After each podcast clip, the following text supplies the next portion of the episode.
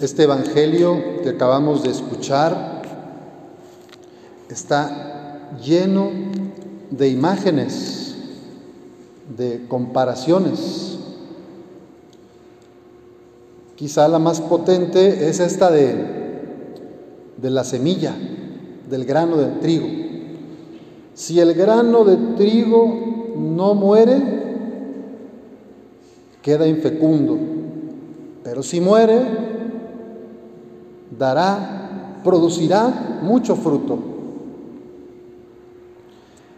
El grano de trigo es Jesús, la vida de Jesús entregada hasta la cruz, hasta la cruz.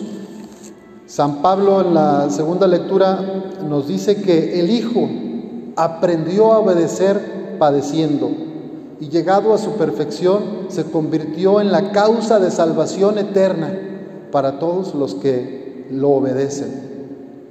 Ese es el grano de trigo, Cristo, sembrado por el Padre en el mundo, se encarnó, creció entre el mundo con toda la injusticia, con todo el mal que al final le arrebata la vida, pero Cristo se entrega, se sigue entregando hasta el final. Decimos que Cristo era hijo de Dios, pero también decimos que es verdadero hombre. En el Evangelio hay una frase muy fuerte que nos habla de su humanidad. Fíjense lo que dice Jesús. Ahora que tengo miedo,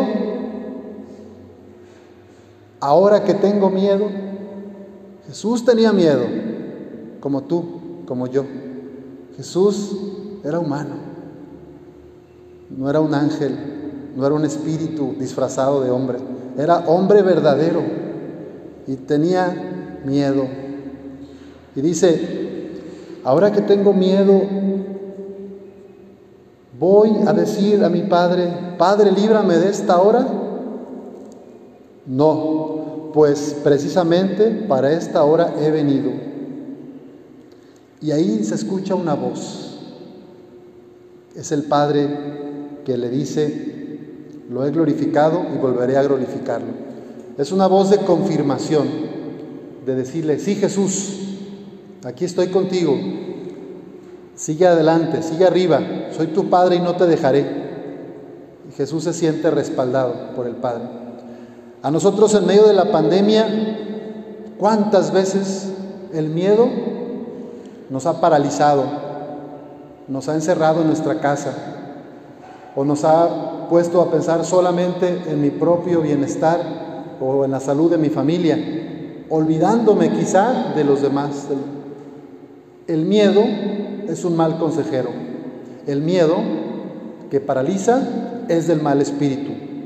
Pero hay un miedo que es saludable, que es bueno, porque nos pone en alerta, nos saca y nos pone a pensar cómo servir mejor. Cristo tuvo miedo, pero ese miedo no lo paralizó, no lo detuvo, lo siguió sacando de sí para ver por los demás y como sabemos, se pasó la vida haciendo el bien, expulsando demonios, sanando a los enfermos, perdonando a los pecadores, compartiendo la comida con los otros, buscando la conversión del pueblo. Y esto le trajo como consecuencia la muerte.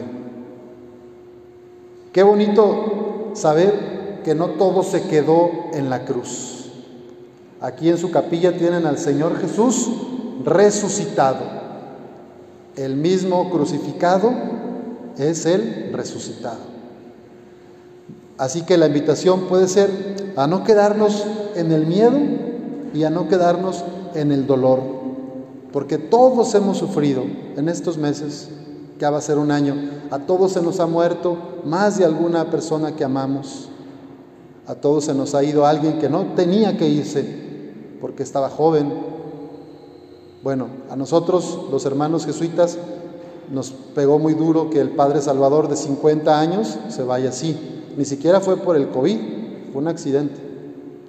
Entonces, tenemos la esperanza de que en medio de la oscuridad del dolor que sentimos por las pérdidas, Cristo está con nosotros. Por eso nos dice, esa voz no ha venido por mí, sino por ustedes. Por ustedes viene la voz del Padre que les dice que se va a terminar el sufrimiento, se va a terminar la pandemia, se va a terminar la injusticia. El canto de entrada que hacían, ¿me pueden repetir un poquito lo que decía? Que va a haber una nueva casa, donde, ¿qué va a pasar? ¿Pueden leerlo en voz alta, por favor? ¿Cómo decía el canto de entrada? Si puede leerlo ahí en el micrófono para escucharlo todos. Bueno, lo que es, lo que es el corito dice, somos un pueblo que camina y juntos caminando podremos alcanzar otra ciudad que no se acabe sin pena ni tristeza, ciudad de eternidad. Corito sería, damos valor para la lucha, valor en las tristezas, valor en nuestro afán.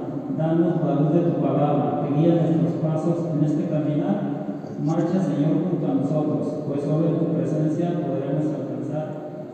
Fíjense qué bonito. Danos, Señor, la fuerza de tu palabra, la voz del Padre.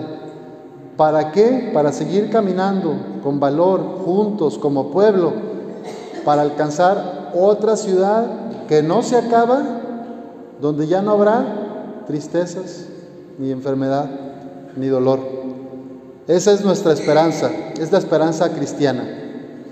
Que la muerte, que el pecado no tienen la última palabra. Ya está el momento del juicio. Desde que llegó Jesús al mundo, dice el Padre, Cristo va a arrojar al príncipe de este mundo, que es Satanás, el que engaña, el que divide, el que nos mete en nuestro egoísmo. Por último, los invito a todos y me invito también a mí a pensarnos como granos de trigo, a dejarnos sembrar por nuestro Padre Dios en la vida de los demás, en el corazón de los demás. Si me quedo encerrado en mi miedo y en mi egoísmo, no voy a dar fruto. ¿Quiénes son los que dan fruto? Los que sirven a los demás, los que aman a los demás, los que escuchan la voz del Padre en las gentes más necesitadas. Yo les daré ahora dos ejemplos que se me vienen al corazón, muy recientes.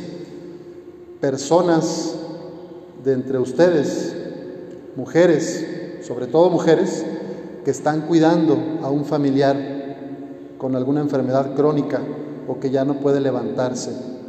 Esa persona que está cuidando a otro ser humano, a una hermana, a un hermano, a un primo, a su papá, está muriendo como el grano de trigo, pero esa vida entregada en el servicio y en el cuidado de su familiar producirá mucho fruto.